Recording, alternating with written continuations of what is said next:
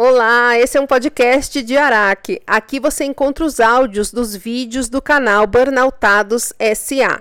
Sim, é o antigo canal Roberta Caruzzi. Agora temos dois canais. No canal Burnoutados SA, temos vídeos de cerca de 20 minutos sobre temas gerais para quem está se descobrindo com a síndrome de burnout. Já no canal novo, que se chama Roberta Caruzzi, você vai ter acesso às aulas semanais gratuitas que eu faço. Até a aula 41, elas eram fechadas depois de 24 horas, mas agora elas estão abertas para sempre, para você poder ouvir quando quiser e quantas vezes precisar. Essas aulas trazem tudo que você sempre quis saber sobre burnout, mas não tinha para quem perguntar. Aprofunde-se. Para resolver um burnout é preciso médico, terapia, mas é preciso também que você faça a sua parte, que é a mais importante do tratamento. E é nessa parte que as aulas vão te ajudar. Mas vamos ao que interessa agora, que é o vídeo da semana. Esse é o vídeo Como ser produtivo e feliz ao mesmo tempo. A gente passa a vida inteira ouvindo que a gente precisa ser útil. Mas aí a gente adoece de tanto trabalhar. Acha que estão glamorizando a exaustão. Mas aí a gente vê que não dá para ficar sem fazer nada. Então vamos entender essa questão da gente ser útil, mas sem ficar doente de tanto trabalhar? Se você chegou agora, bem-vindo ao Burnoutados SA. Meu nome é Roberta Caruzzi.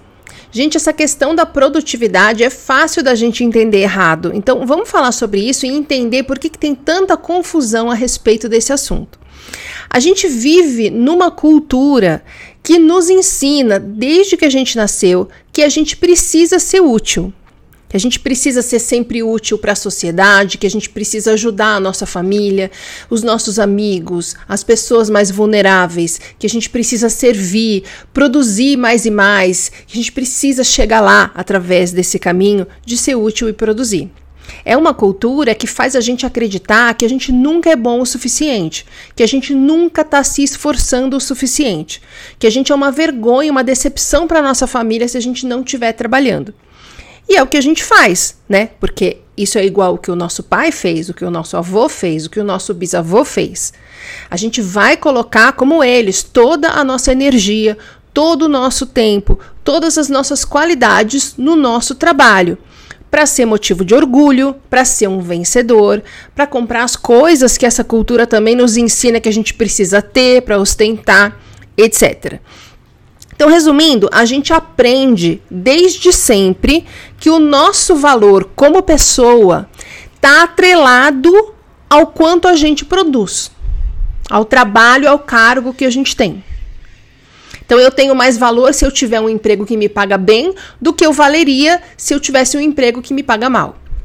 E para mostrar o meu valor para as pessoas, o quanto eu sou indispensável para a sociedade, o quanto eu sou útil, o quanto eu produzo, eu compro coisas e ostento nas redes sociais e no meu dia a dia, como quem diz: eu sou melhor do que você, viu? Que ganha mal.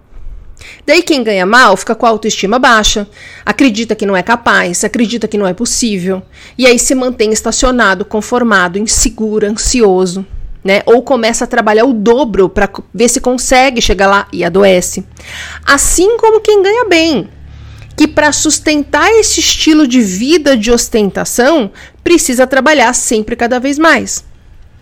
Então a gente acaba comprando essa ideia de que a gente precisa ser útil, mesmo que isso nos adoeça, porque esse parece ser o único caminho para a gente ter valor. Se a gente não fizer isso, a gente não vale nada, a gente é uma decepção, um fardo, uma vergonha, um estorvo. Ok. Aí, como sempre, né? Se tá dando ruim aqui, todo mundo vai pro lado oposto. É igual ao ar-condicionado da, da, firma, né? Você tá no 28, todo mundo tá suando, alguém vai lá e põe no 18. Todo mundo congela. Aí alguém vai lá e põe no 28. E aí todo mundo sua. Aí alguém vai lá e põe no 18. Como se não tivesse nenhuma alternativa de temperatura entre uma coisa e outra. Então, se tá dando ruim e todo mundo tá adoecendo de tanto trabalhar, sem chegar nem lá e nem em lugar nenhum, vai todo mundo pro lado oposto. Vamos arrumar empregos que paguem pouco para ter paz e sossego. Isso é uma tendência entre os millennials dos países ricos. Né? Vamos fazer as empresas trabalharem quatro dias na semana apenas. Vamos dar ênfase à nossa busca pessoal. O dinheiro é do mal. Abaixo o capitalismo. É ele a causa de toda a nossa desgraça. Tá frio? Bota no 28. Congela. Bota no 18. Aliás, tá frio, bota no 18. Tá frio, bota no 28. Todo mundo sua, bota no 18. Gente, não dá para viver no Brasil achando que rola não se preocupar com dinheiro. Não rola viver fora da insegurança financeira, passeando o cachorro como os millennials americanos, trabalhando no balcão da cafeteria fofinha do bairro. Isso é coisa de filme pra gente. E vamos dar uma pirada aqui agora? Porque eu sou uma pessoa com um olho no sistema socioeconômico e o outro na espiritualidade. Como uma sociedade progride? Como a humanidade como um todo evolui? Com o trabalho de todos, certo? Nós precisamos estudar, desenvolver, manter a máquina girando. E muitas vezes a gente acha que o nosso trabalho individual não tem importância, porque não é nada demais, porque imagina, quem sou eu no meio de tanta gente, etc. Mas cada um de nós tem a sua missão, tem a sua importância, tem a sua colaboração. Por mais que a gente não perceba ou esteja tão perdido na urgência, na ansiedade, na nossa convicção de que a gente não é bom o suficiente, que a gente não consiga ver mas a gente é parte de uma das engrenagens da máquina toda, que é o mundo, que é a humanidade. E eu não estou falando de religião, hein? Eu estou falando de espiritualidade. Espiritualmente, a gente precisa ter o nosso trabalho, o nosso estudo, a nossa participação. Então, de um lado, a gente tem pessoas enlouquecidas trabalhando feito doidas, ansiosas, deprimidas, exaustas, doentes, sem conseguir dormir, sonhando em poder ficar deitado o dia inteiro, porque não aguenta mais. Do outro lado, a gente tem as pessoas que não estão fazendo a sua parte, que não estão colaborando, porque sofreram tanto, mas tanto, mas tanto, trabalhando sem parar, que agora não conseguem Seja fisicamente porque estão com um burnout, seja emocionalmente porque a coisa virou um trauma, um pânico. Então fica sempre esse 18, 28. As pessoas de um lado sonhando em deitar o dia inteiro para poder descansar porque não aguentam mais. Do outro lado, as pessoas colapsadas e traumatizadas se sentindo uma vergonha, um fracasso, querendo voltar a qualquer custo para o ambiente de trabalho o mais rápido possível para mostrar que pode, até para ela mesma. Como resolve? A gente resolve olhando para o que tem no meio entre o 18 e o 28. Entre o trabalho enquanto eles dormem dos coaches e a militância abaixo do sistema capitalista de quem odeia coach. E o meio do caminho é a gente aprender a trabalhar sem adoecer. Como faz isso? Primeiro, entendendo que o nosso valor pessoal não tem nada a ver com o nosso trabalho. Eu tenho as minhas qualidades pessoais se eu trabalhar como coveiro ou se eu trabalhar no foguete lá do cara da Amazon. São as mesmas qualidades porque é a mesma pessoa. Se eu for demitida, se eu fizer besteira, se eu for promovida, se eu ganhar o Nobel ou se eu tiver que morar embaixo da ponte, eu continuo sendo a mesma pessoa. Eu continuo tendo o mesmo valor. Isso quem ajuda a gente a entender é a terapia.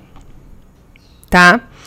Uma vez que isso esteja entendido, é trabalhar não para ostentar, não para competir, não para se comparar com ninguém, mas para se motivar, para se sentir bem, para pagar suas contas, para financiar os seus sonhos. Ah, mas quem não tem dinheiro não pode escolher porque as contas. PPP. Ok. Mas aí entra uma questão de autoestima que eu já falei aqui antes. Quanto mais você ouviu que pobre não tem direito a nada, mais você vai acreditar que você não tem saída. E acreditar que não tem saída é a base do estresse, é a raiz do burnout. Isso a terapia pode te ajudar também. E eu vou deixar aqui um vídeo aqui em cima nos cards para você ver. OK? Concluindo. Sim, precisamos ser úteis, precisamos trabalhar, precisamos servir e ajudar, mas de uma forma que não nos faça tanto mal. De uma forma que não nos adoeça, que nos deixe infelizes, chorando até dormir, quando dorme. Trabalhar para colaborar e para se sustentar com saúde física e mental e não trabalhar para ser um vencedor, porque você está competindo e se comparando com os outros e achando que você não é bom o suficiente. Seja útil, mas não deixa seus sonhos de lado. Não deixa de ouvir o seu coração, porque você precisa manter a estabilidade. Trabalha duro, mas não se compara com os outros. Muitas vezes a gente fala, pô, mas nessa idade, você vê uma pessoa, né? Nessa idade dele, eu já, deveria ter tal coisa, já deveria estar tá igual a ele, já deveria ter feito tal coisa. Mas as pessoas da nossa idade estavam estudando, estavam se aperfeiçoando enquanto a gente estava lidando com um trauma, por exemplo. Não é justo a gente se comparar. Porque cada um tem uma história, cada um tem seus limites, cada um tem sua bagagem. A comparação adoece. Porque a gente está comparando laranja com maçã e a laranja falando, meu Deus, eu devia ser vermelha, e a maçã falando, meu Deus, eu devia fazer suco assim, espremendo. Não é justo comparar. Se compare com você mesmo há um tempo atrás.